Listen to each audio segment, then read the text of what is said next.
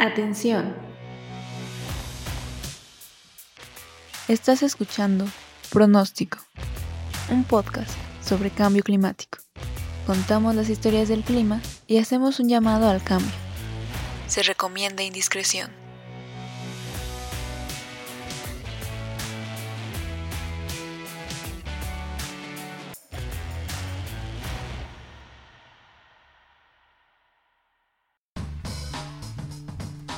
Bienvenido, bienvenida a Pronóstico. Hemos oído todo sobre cambio climático. Ahora es tiempo de escuchar. En este podcast conocerás lo bueno, lo malo y lo confuso del tema, con una mirada fresca. En tres episodios te mostraremos la ciencia, su historia y el activismo climático. Miraremos el pasado, nuestro presente y las expectativas del futuro. Lo primero que hay que hacer es inclinar la cabeza y mirar hacia arriba. ¿Qué ves? ¿El techo? No, el cielo.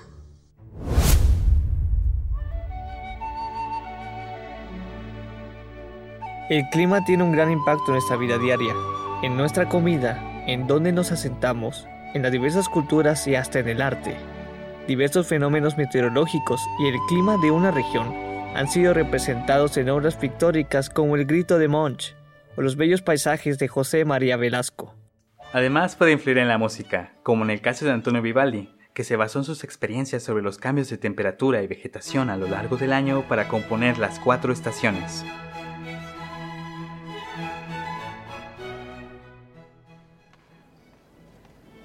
Podemos ver la atmósfera como si fuera un concierto de orquesta. Cada instrumento musical sería una variable que modifica el comportamiento atmosférico. La temperatura cambia conforme pasan las horas y estaciones. La humedad distingue días secos de nublados. Y la precipitación, que a veces termina en fuertes tormentas. Quienes dirigen la orquesta serían el Sol y la inclinación de la Tierra, que coordinan a cada elemento o instrumento durante el paso de las estaciones.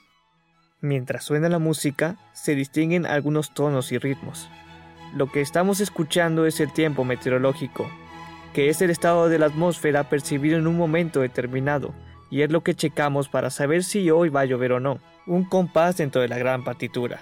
El clima es algo diferente. Es un promedio a 30 años de sus variables, que muestra las condiciones más típicas de una región, el ambiente que quiere generar el concierto, en tanto que el tiempo se refiere a horas y a una zona usualmente más pequeña. Así como podemos escuchar el clima, también sus cambios. En el 2019, la Orquesta Filarmónica Alemana NDR quiso enviar un mensaje y en sus propias palabras hicieron audible el cambio climático. Tocaron una adaptación de las cuatro estaciones como nunca antes. A partir de diversas bases de datos climáticos, incluido el aumento de la temperatura global, la frecuencia de huracanes y las extinciones de aves e insectos, crearon una serie de algoritmos que se aplicaron a la partitura original para crear una nueva. There's a lot to do, but more than anything, I hope you enjoy the music.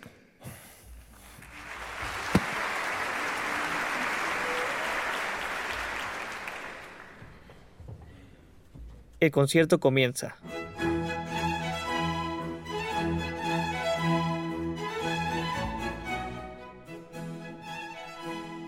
El público escucha atento la nueva versión. Se notan los cambios, pues la advertencia es clara.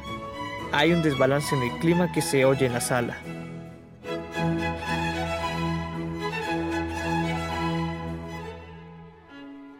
El desequilibrio hace difuminar la primavera del verano, con nota representando el canto de las aves.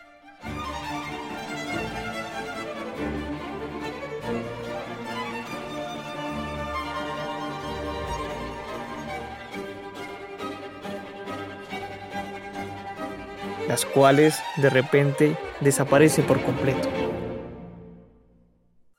La humanidad por medio de los músicos y el director está cambiando el clima.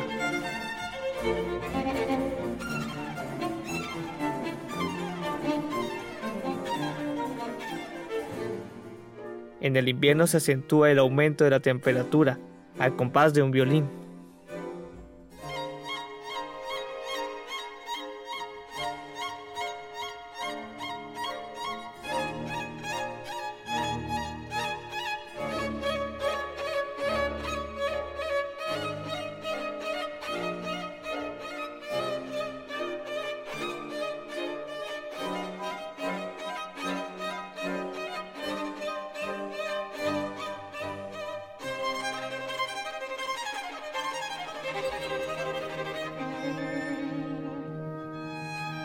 La gente comienza a incomodarse.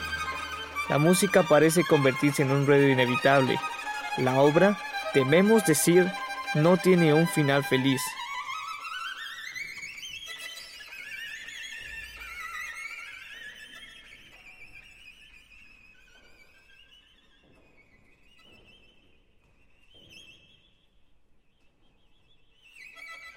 acabando con un silencio perturbador.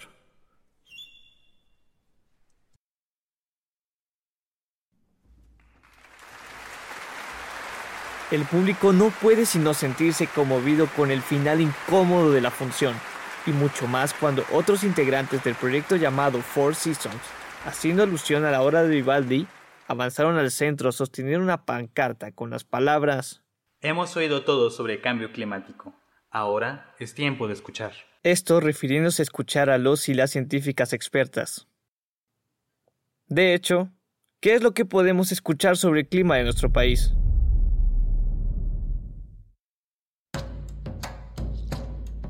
Si acercamos nuestra oreja al mapa mexicano, encontraremos una diversidad de climas expresados a través de la música y determinados por varios factores. ¿Por qué el clima de Chihuahua ¿No es el mismo que el de Oaxaca?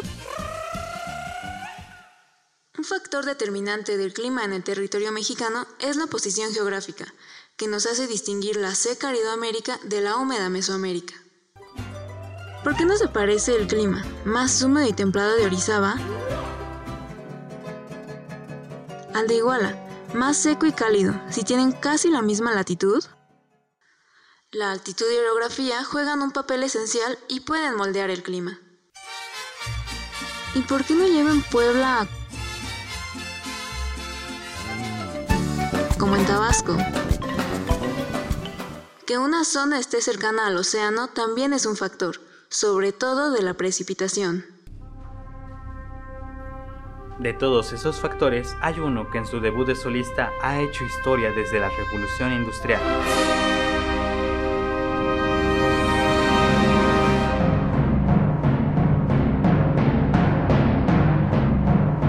pero no nos adelantemos. Gracias por sintonizar una vez más con nosotros. En esta ocasión les traemos las canciones más calientes para estos tiempos climáticos que nos esperan. La música ha servido para expresar mensajes en busca de un mundo mejor. Si quisiéramos hacer una lista de las canciones relacionadas con el cambio climático, sería más grande de lo que parece. Desde la famosa Feels Like Summer.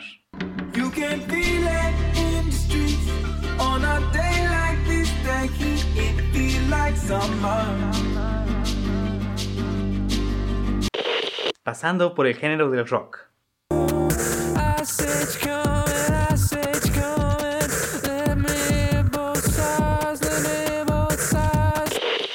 Hasta un disco completo de metal.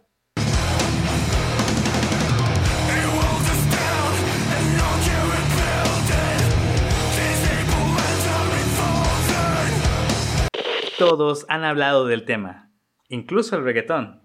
Siguen emitiendo gases de efecto invernadero. En Centroamérica la naturaleza ya se empezó a dañar. Y el trap.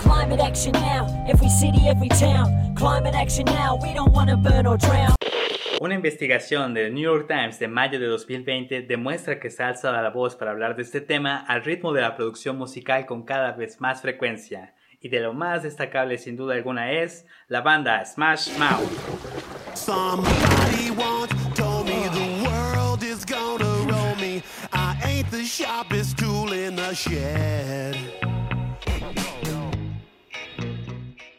Proveniente del estado consciente y cálido de California, hablaron del calentamiento global en los 90, cuando los artistas más populares no lo hacían. Primero lo hicieron con Walking on the Sun, con un mensaje directo pero ácido.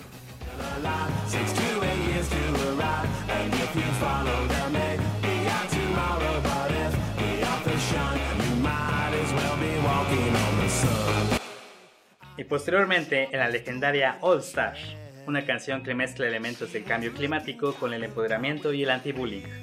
El guitarrista y compositor Greg Camp quería escribir algo personal y de autoafirmación colectiva, Mientras leía las cartas de sus fans, quienes le decían tener dificultades para seguir adelante, quiso devolverles esperanza climática con esta canción de uso libre.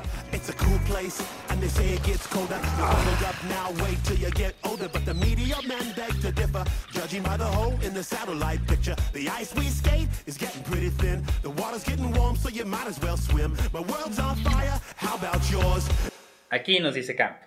Los meteorólogos suplican a que difieras, juzgando por el hoyo en la imagen satelital. El hielo está adelgazando, el agua se está calentando. Es mejor que sepas nadar. Mi mundo está en llamas. ¿Qué tal el tuyo? Otra vez pidiendo escuchar a la ciencia, refiriéndose al calentamiento global y la capa de ozono. ¿Y qué quiere la ciencia que escuchemos? Una historia. Initiating launch sequence.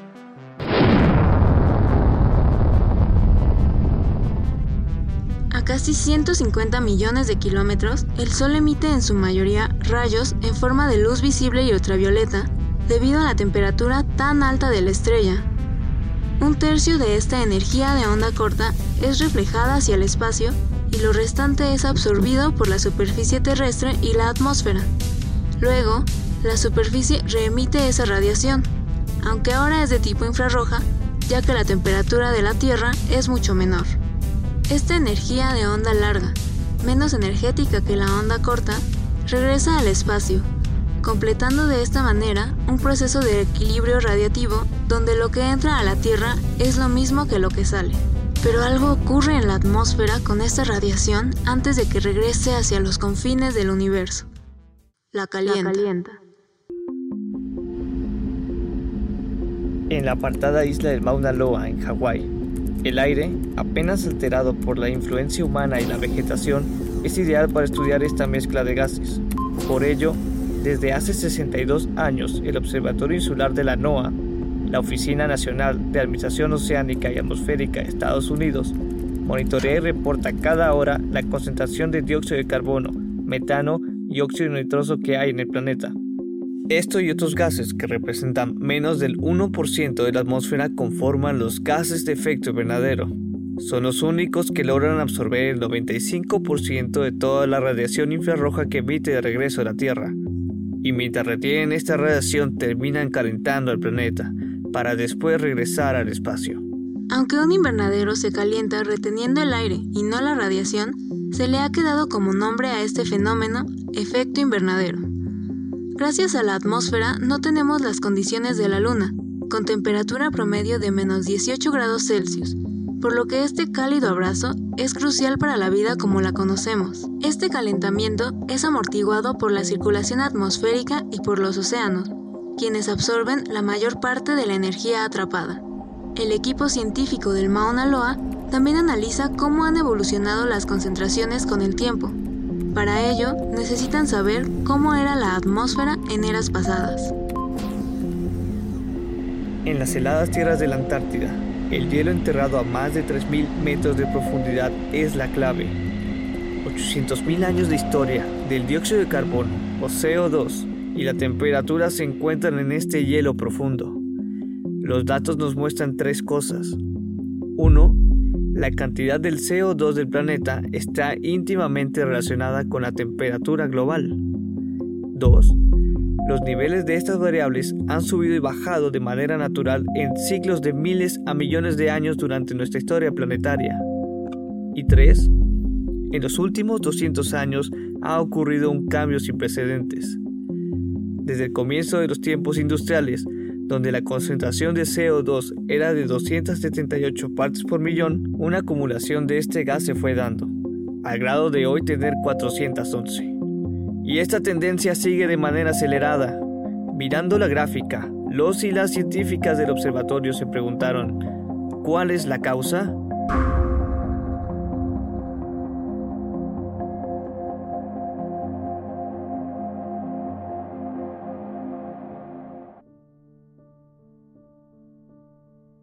La respuesta sencilla la conocemos todos, el hombre. La respuesta verdadera es un poco más compleja. Según el quinto informe del IPCC, Grupo Intergubernamental de Expertos sobre Cambio Climático, los datos de 2010 muestran que el 76% de las emisiones globales vienen principalmente de la quema de combustibles fósiles, como el petróleo, el gas natural y el carbón, para poder transportarnos, generar nuestra electricidad y para la industria. El cambio de uso del suelo y la deforestación contribuyen con poco más de un cuarto de las emisiones globales. De acuerdo con el Atlas Mundial de Carbón, más de 2.000 millones de toneladas de CO2 se han lanzado a la atmósfera desde inicios del siglo XIX. Es entonces que el balance energético del planeta, antes en perfecto equilibrio, hoy está por completo perturbado. La responsabilidad de las emisiones nos concierne a todos los países y personas. Sin embargo, en las cumbres climáticas, antes de discutir soluciones, suelen hacerse señalamientos entre los representantes de cada nación. Y es que las culpas no deben repartirse de manera pareja. De todo el CO2 emitido a lo largo de la historia, la mitad corresponden a tres causantes, Estados Unidos, Canadá y Europa. 14% a las economías emergentes de China e India y el 36% sobrante se distribuye entre los más de 150 países restantes. Las emisiones más grandes corresponden a un modo de vida muy concreto, sumido en el consumo y la extracción sin límites. Una reciente investigación de Oxfam, en colaboración con el Instituto Ambiental de Estocolmo, estimó que entre 1990 y 2015, los más ricos, que representan el 10% de la población total, son responsables de más de la mitad de las emisiones de CO2 acumulado, mientras que los más pobres, aquellas que representan la mitad de la población total, son solo responsables del 7% de las emisiones. La desigualdad no solo es económica, también es carbónica.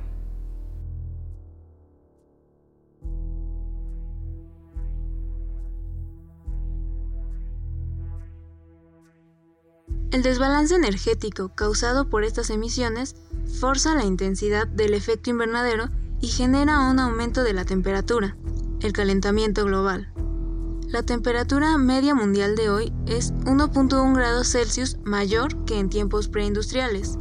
Pero este aumento no significa que aumentará un grado la temperatura de cada lugar del mundo, ni siquiera que haya los mismos cambios en cada región. Significa cambios en los sistemas que componen el clima. Además, durante el 2019 la temperatura de los océanos fue la más cálida desde que hay registros. Para 2050, muchas ciudades costeras pequeñas y poco elevadas, así como deltas, estarán expuestas anualmente a riesgos de inundación y pérdida de tierras. Groenlandia se está derritiendo y se está derritiendo a una velocidad impresionante. La tormenta ETA ha ido evolucionando en las últimas horas, convirtiéndose en depresión tropical, pero eso no le ha quitado fuerza y a su paso por algunos países de Centroamérica. Esto es el cambio climático o como es llamado ahora, una crisis climática. A pesar de los avances científicos y evidencias, tiempo atrás varios expertos consideraron falso el cambio climático. Todavía llega a haber líderes de opinión que lo creen. Y era tema de debate en los congresos. Si el clima siempre está cambiando, ¿cómo sabemos que la humanidad ahora es la culpable? Quien finalmente tomó la última palabra fue el IPCC, concluyendo en 2014 que es excesivamente probable que el cambio observado en el clima se debe a las actividades humanas.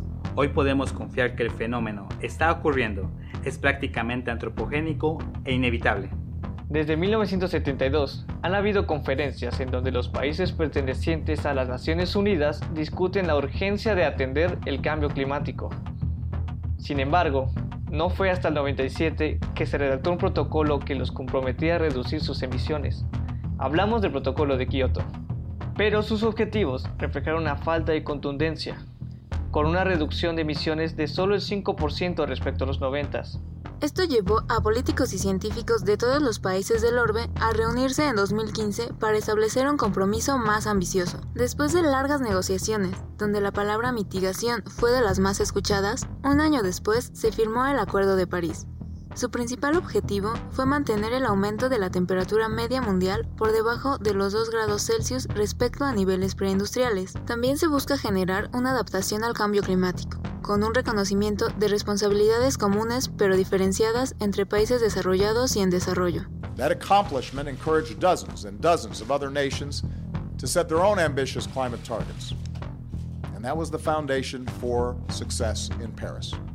Todas las personas en la sala, envueltas por los aplausos y los ánimos de la diplomacia, estaban optimistas por los resultados. Después de todo, es nuestra mayor herramienta contra la crisis climática. Sin embargo, durante la redacción del tratado no se contemplaron sanciones en casos de incumplimientos y no es un acuerdo vinculante que obligue a los países a lograr el compromiso. Más bien, aspira a un equilibrio entre lo que emitimos y lo que podemos absorber gracias a los avances tecnológicos. Para colmo, en el documento no hay una sola mención a los combustibles fósiles. A cinco años después de los 197 países iniciales, siguen formando parte de este compromiso 189. Nuestro vecino del norte, el mayor emisor de la historia, salió del acuerdo en octubre de 2020 con Trump, aunque la nueva administración pretende reintegrarse. Poco antes de ello, un informe de la Fundación Ecológica Universal concluyó que los compromisos de 70% de los países involucrados, el nuestro incluido, son insuficientes o inexistentes respecto a la reducción necesaria de emisiones para lograr el Acuerdo de París.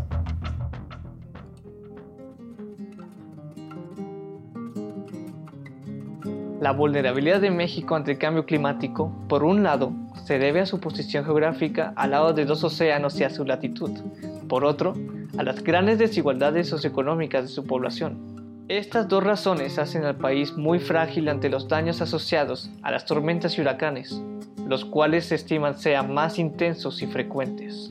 El ejército y la Fuerza Aérea Mexicana continúan aplicando en Tabasco el plan de N3E en su fase de auxilio, luego de las intensas inundaciones que han afectado al estado desde hace varias semanas debido a la presencia de fuertes lluvias.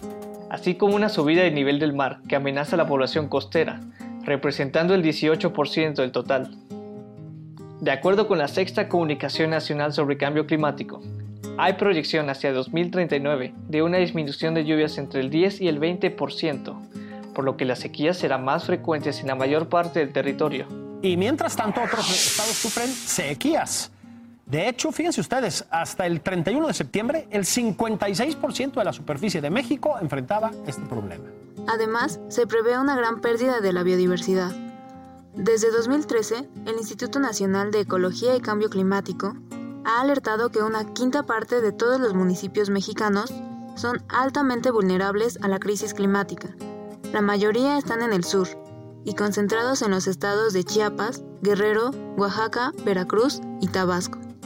Necesitamos adaptarnos al cambio climático bajo políticas públicas y acción de todas las personas.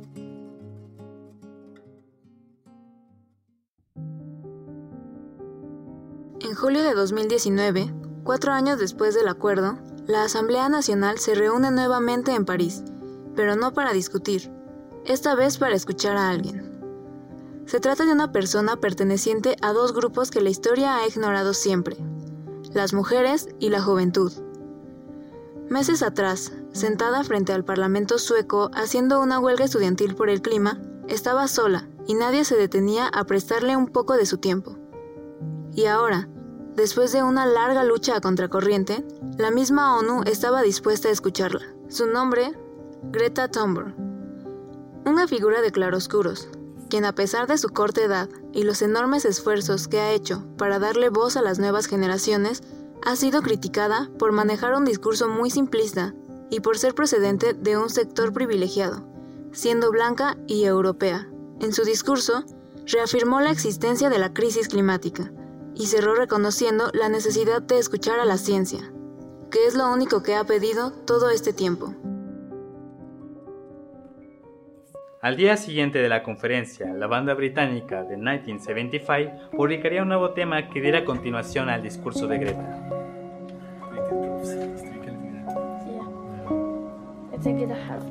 Con el mismo nombre del grupo, esta canción abriría su más reciente álbum con las palabras de la joven activista, quien un mes atrás había aceptado colaborar juntos. We are right now in the beginning of a climate and ecological crisis. And we need to call it what it is an emergency. We must acknowledge that we do not have the situation under control and that we don't have all the solutions yet. Acompañadas de un piano, sus palabras resuenan un fuerte y adecuado mensaje para afrontar esta crisis. We must admit that we are losing this battle. Enviando un llamado de acción, siendo clara con lo crudo de la situación climática, Greta demostró que la música no puede cambiar el mundo, pero puede hacer algo que pocas cosas pueden. Hacer escuchar a la otra persona y en algunos casos ampliar su panorama, con sus palabras emotivas, tristes pero finalmente esperanzadoras. Yes, we are failing, but there is still time to turn everything around. We can still fix this. We still have everything in our own hands. La tierra tiene música para aquellas personas que se detienen a escuchar más que solo con los oídos. Podemos empezar a escuchar atentamente las historias sobre el clima en el lenguaje y sus cambios. El canto del océano que clama con su aliento cada vez más ácido. El manto del silencio que cubre incómodamente nuestras selvas mientras la humanidad combate la garabía y el ruido de sus propias acciones. Necesitamos escuchar y hablar sobre cambio climático. Porque esta historia todavía no termina.